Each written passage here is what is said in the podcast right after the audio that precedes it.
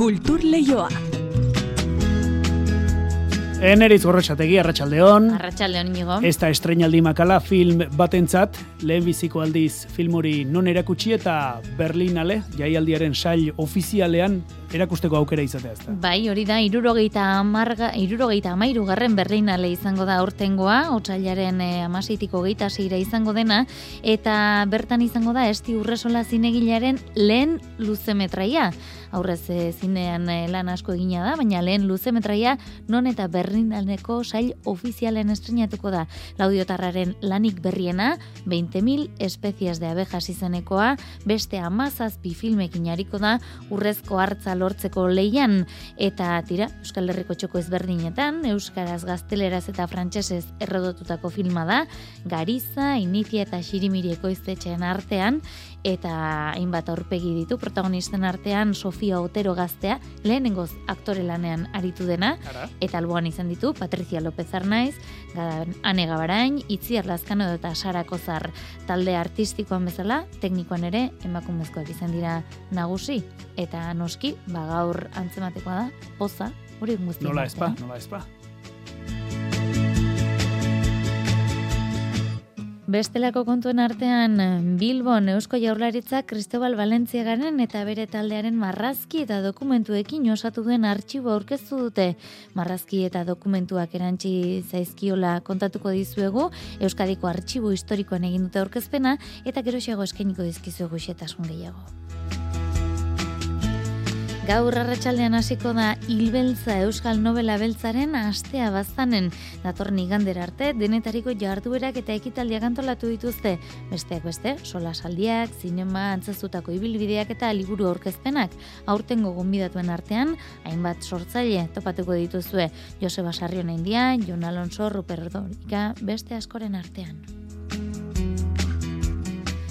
Eta otsailaren bederatzetik amaikara ospatuko da berriz gazte izen Umbra Light jaialdiaren hirugarren edizioa. Arki erabili sortutako instalazio artistikoak biltzen dituen jaialdia da, Umbra Light, eta urten hiru egunez, era honetako hogeita hiru instalazio jarriko dira gazteizko hainbat gunetan, nazioarteko artistenak izango dira artelan gehienak. Eta ikusentzunezkoak aipatzen hasi gara eta ala amaituko dugu, sarrera honetan behintzat gaur musika bulegoarekin hilean behin egin dugun tartean zergez arituko gara. Artiste iragiten dien zergetan, bizkaiak aldaketak iragarri ditu, eta beraz musika bulegoak bideratuta etzidamu webinar bat antolatu dute. Galdetuko diegu, ia zer den ba, webinar bat, eta ze aldaketa sumatzen dituzten. Kontu hauek eta gehiago ditugunez, has gaitezen asteleneko albisteak aletzen arratsaldean deizule entzule. Kultur Leioa zabaltzera goaz, Euskadi irratian. Demasiados candados, la valla no lo soportó. Quizá fue premeditado,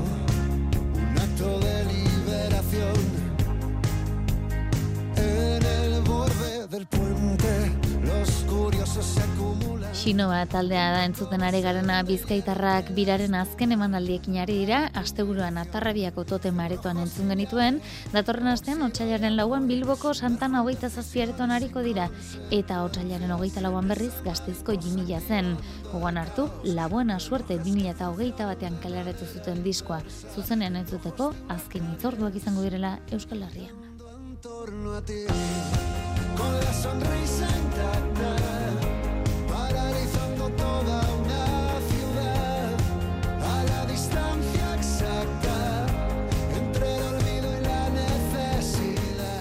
distantzia ingo dugu hemendik eta Berlina lerainokoa esti urresola zinegilaren lehen luzemetraia antxe irurogeita amairugarren Berlinaleko sail ofizialean estrenatuko baita. Laudiotarraren lanik berriena, 20.000 espezies de abejas izanekoa, beste amazazpi filmekin hariko da urrezko hartza lortzeko leian. Esan da bezala, otxailaren amaseitik hogeita seira izango da aurtengo Berlinale. Euskal Herriko txoko ezberdinetan, Euskaraz, Gazteleraz eta Frantsesez errodotutako film honek besteak beste erlezaintzara eta eztigintzara ere hurbilduko gaitu. Haino agirre lankideak jaso ditu Berlinaleko sail ofizialean izango diren pelikulen iragarpenunea eta esti urresola zinegilaren hitzak. 20,000 uh, species of bees or 20.000 especies de abejas.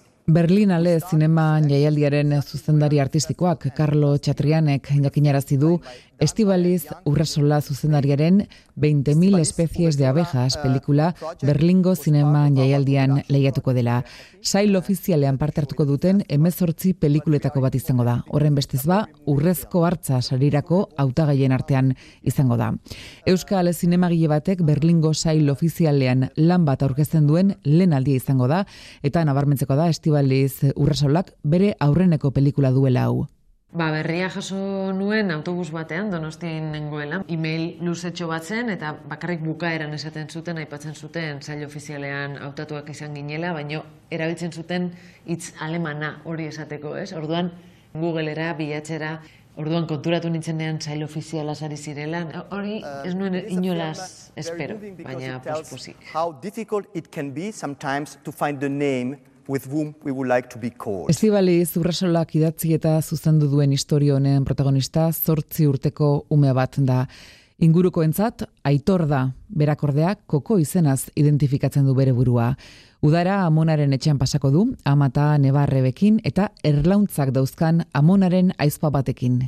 Hogei mila erlespezie da, ba hori, anistasunaren eh, aldeko aldarrikapen txiki bat, ez? Apala, sumean, non ba, aldarrikatu nahi ditudan izateko eta eta bakoitza bere burua eta bizia esperientziatzeko eta adierazteko eskubide guztiak, ez? Eta eta adierazpide guztiak, ez? Naturan hainbestekoa da ezberdintasuna, non, bueno, horren isla da ekarri nahi izan dut familia honetara.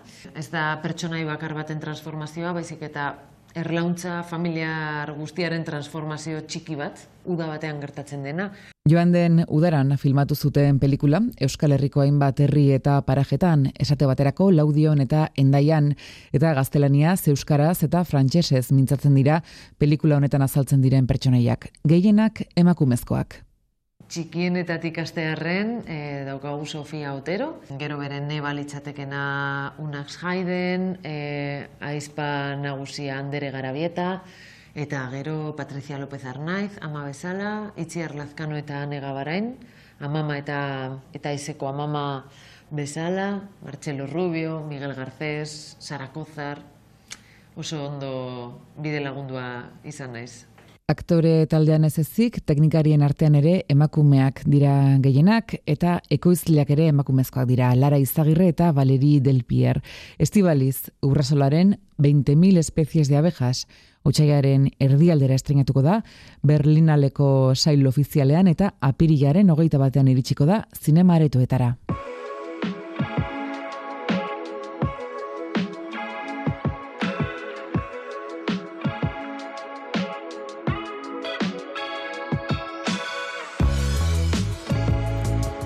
Bart gauen berriz, Bartzelonan banatu dira Gaudi sariak eta bertan Mikel Gurrea Donostiarrak zuzendari berri honenaren saria jaso du zuro pelikularen gatik.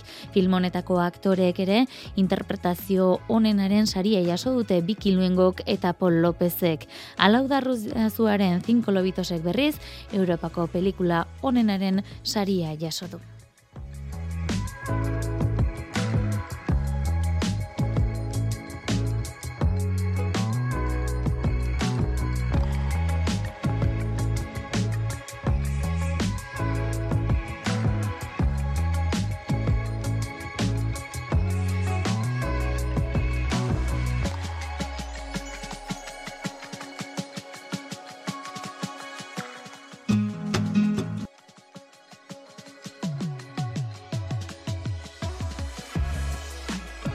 Ikusentzunezkoekin jarraituko dugu, baina beste alde batetik begiratuko diegu orain.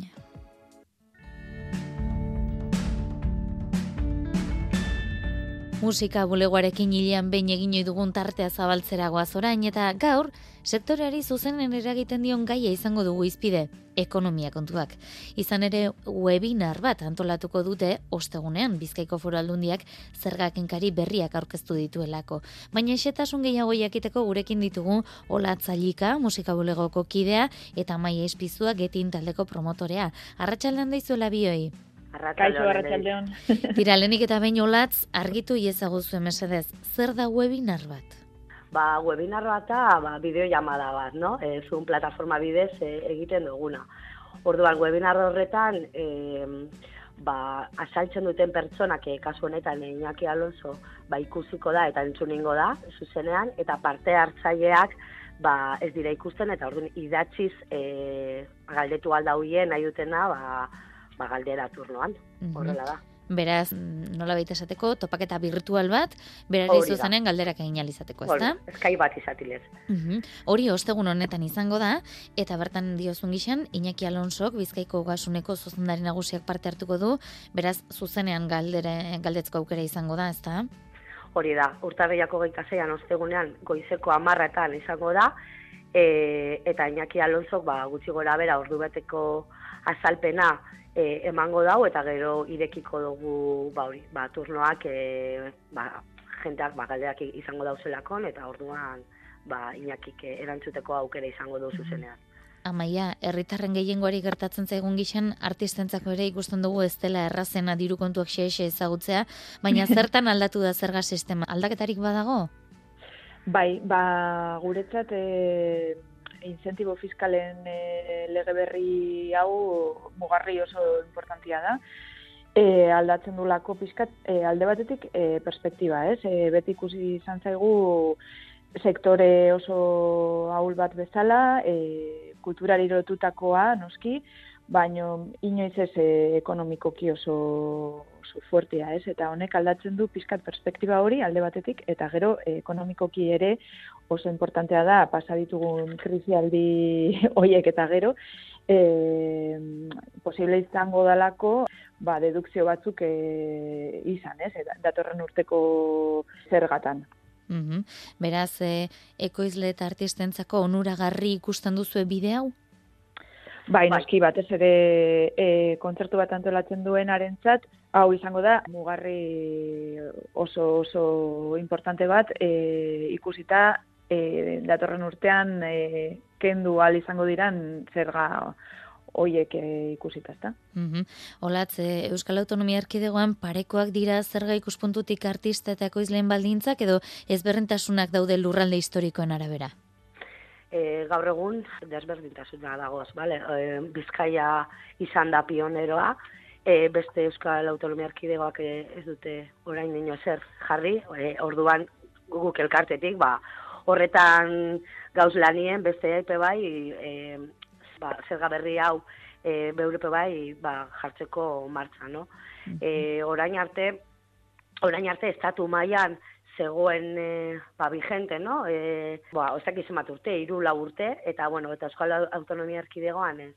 Orduan guk e, a- kasu askotan e, ikusten guen nuen e, leia desleal batean gaudela, no? Azkenean, adibide mo- moduan jarriko dut, e, ba, ba, bestakite, epe berdinean, ustaian, e, bi festival, e, Madrilekoak, e, kas gehiago, diru gehiago zeukan, ba, artista bat e, pujatzeko bere katzeta e, hemengo apaino, no? Bazkenean berak bere produkzioko zen euneko geia alzuen kenkatu, e, no? Moskinetan, eta hemengoak ez. Orduan guretzako oso oso oso garrantzitsua da Bizkaian martxan jartzea aurten, indarrean jartzea, eta, eta evidentemente, ba, Gipuzkoa, Araba, eta Naparra be bai, ba, horrelako bidean jarraitu behar dute, no? Os, os, no, fuga asko ikusiko da bide, así que Mhm. e, oso garrantzitsutza jotzen dugu, Aha. zergakin kari honek. Ostegunean egingo duzuen webinar hori orduan, beste lurraldeetan egitea ere hori izango litzeke zuen helburua ez da, Olatz? Printzipala, bai, bai, printzipala, ikustea eurek zertan datzan e, bizkaikoa, porque estatu mailako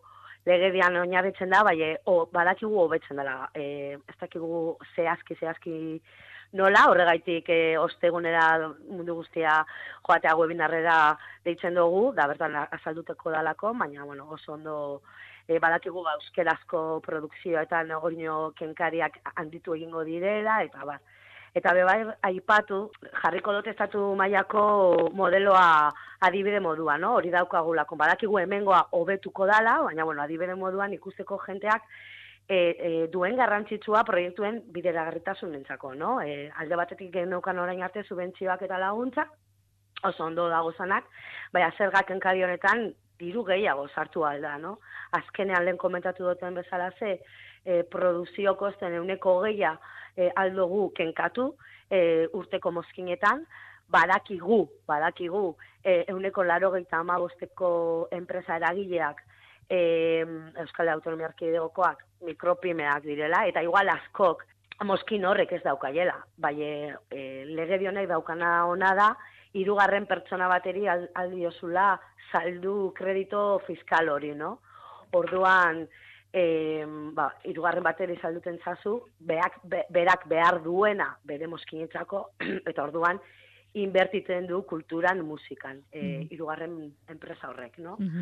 Eta jentea hurbiltzen da, e, musika arlora, inbert, inbertitzaileak eta kasu honetan bizkaiara. Horregaitik, Gipuzkoara bat anaparra, ba, ba martxan jartzea oso garrantzitsua da, o sino, bertan dagozan enpresak amaia dago elezgetin eta bar, ba, ba, azkenean leia desleal batean egongo litzateke. Mhm. Amaia, zuentzako musika bulegoak horrelako bitartekoak eskaintzea, zerra nolabaiteko babesa, Bai, noski, e, orain dela urte batzuk sortu zen musika bulegoa, eta bai gurea bezalakoa dan enpresa batentzat, baita musikari batentzat ere, autonomo dan batentzat ere, e, babes handia da noski. Eta olako e, ekitaldiak antolatzea ere oso importantea da sektore osoarentzat. baldago entzulei jakinarazen nahi diozen besterik gai honen inguruan, amaia edo latz.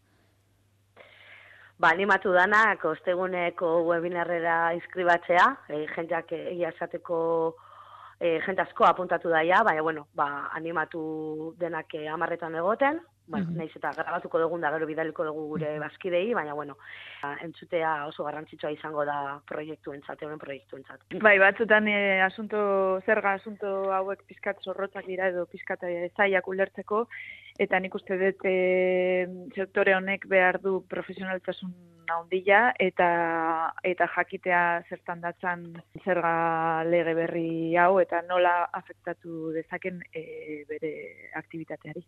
Mm. Ba, Maia eta Olatz eskerrik asko kulturleiora gerturatu eta realitate hau ere ikustaraztearren, ea ba ondo doak izen oste, osteguneko webinar hori eta gaur ere ikasi dugu ba, zerbait. Bai, bai, eskerrik asko. bueno, eskerrik asko. Ondo izan da beste bat arte nahi duzen arte. Berdin, Bai, musu bat, agur.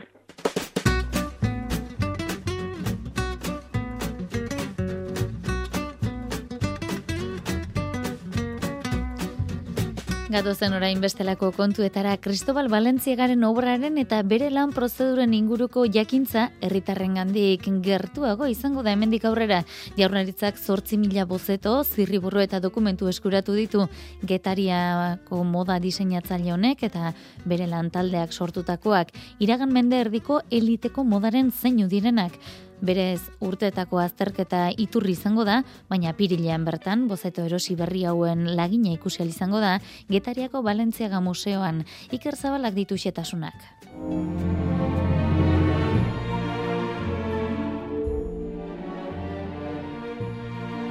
Cristobal Valenciaga modaren ikonoa da mundu mailan eta bere obra eta lan prozeduren inguruko informazioak sorkuntzaren arribitsi bezala hartzen dira. Hala, funtsa hauek Euskal Ondarearen bildumara ekartzea urratsandia da miren bibez Getariako Valenciaga Museoaren zuzendariak adierazi bezala. Funtza hau izugarri importantzia dauka gure museoentzat. Gure bilduma bezeroen eh, ekarpenei esker osatuta dago. Alde komertziala agerian jartzen du, baina ekoizpenaren aldea eta baita ere sormen prozesua hori dokumentatzeko ez geneukan iaia e, ezer. Sortzi mila baino gehiago dira, marraski, bozeto eta dokumentuen artean, formatu txikikoak bingen supiria kultura zeilburuak azaldu bezala. Zortzi mila irureun da irurogeita bi bozeto dira eskuratu ditugunak. Oharrak daude, oial edo eunzatiak, oiek biltzen dituen materialak ere karpeta hauetan daude. Eta erakutsi gabeko material zaharraren kasuan gertatu ohi denez, historio zirraragarria dago funtsa hauen erosketaren atzean.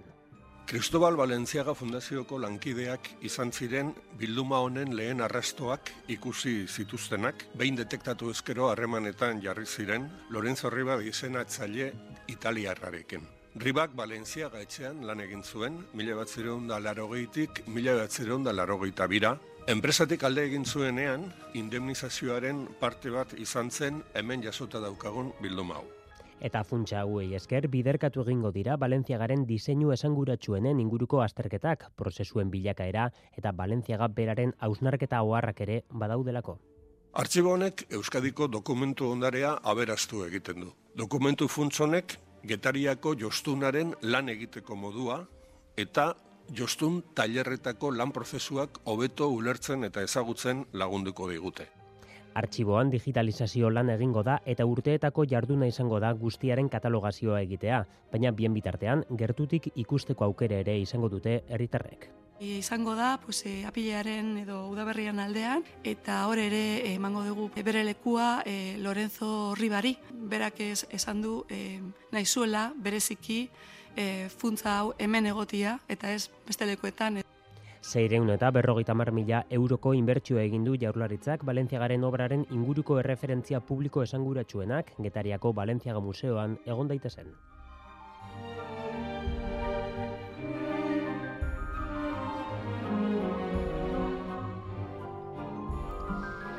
Gaur arratsaldean hasiko da bestalde hilbeltza Euskal Nobela Beltzaren astea baztanen datorren igandera arte denetariko jarduera eta ekitaldiak antolatu dituzte.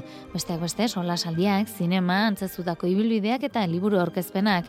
Aurtengo gonbidatuen artean, hainbat sortzaile daude. Joseba Sarrion India, Jon Alonso, Ruper Ordorika eta beste asko egitaroan xietasun guztiak itziar lumbresek bildu ditu. Maite zaitut, ane. Maite zaitut, mire. Bederatzigarren urtez, genero beltza da hilbeltza Euskal Novela Beltzaren asteko protagonista baztanen. Aurten ere, egitarau anitza prestatu dute genero honen inguruan. Maitane Maritorena, hilbeltza elkarteko kidea. Gure asmoa da, albezain bet jendetara ailegatzea ez bakarrik literatura zalia direnak ukituz. Zen orduen igual murritzago izan nintzen gure publikoa, baina badugu liburu aurkezpena dugun bezala, bada Roper Ordorika, bada Sarren handian solasaldi, bada zinema, bada susmagarrien gaua, jostetako denbora. Ustez, aizialdiko guztua unitz ukitzen dugu, eta hola, jende gehiago gena ailegatzeko aukera badugu. Egitarauko lehenengo itzordua arizkungo medikuaren etxean izango da. Eneko barberena egileak suak erreko ez balu bosgarren hilbeltza beka irabazi duen obraren inguruan arituko da.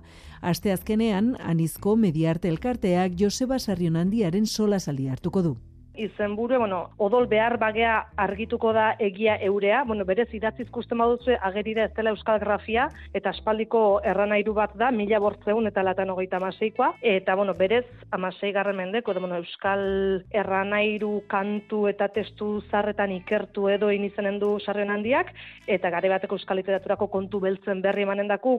Zinemak ere izango du lekua hilbeltzan, ostiralean Angel Lertxundik mila bederatzerun dalaro zazpian filmatutako kareletik proiektatuko dute.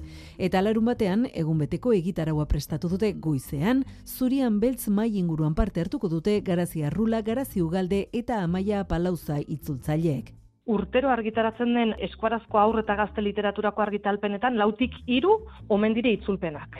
Eta helduetan lautik bat. Orden bada kopuru polite eta esanguratsu horren kontu solasteko edo zer pentsa ematen duena. E, bueno, posteinek diren itzulpen bat iteko irizpideak edo ze itzultzen den eta zen orantzkotan. Ondoren erratzuko elkartean bazkaria eta arratsaldean liburu aurkezpenak Jon Alonso, Mikel Alvarez eta Gaizka Ugalde.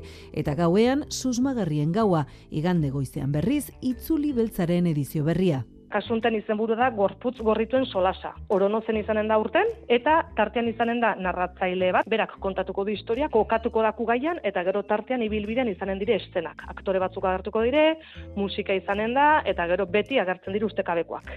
Igande arratsaldean Ruper Ordorikaren zuri beltzean kontzertuak itxiko du hilbeltza Elizondoko arizkonenean.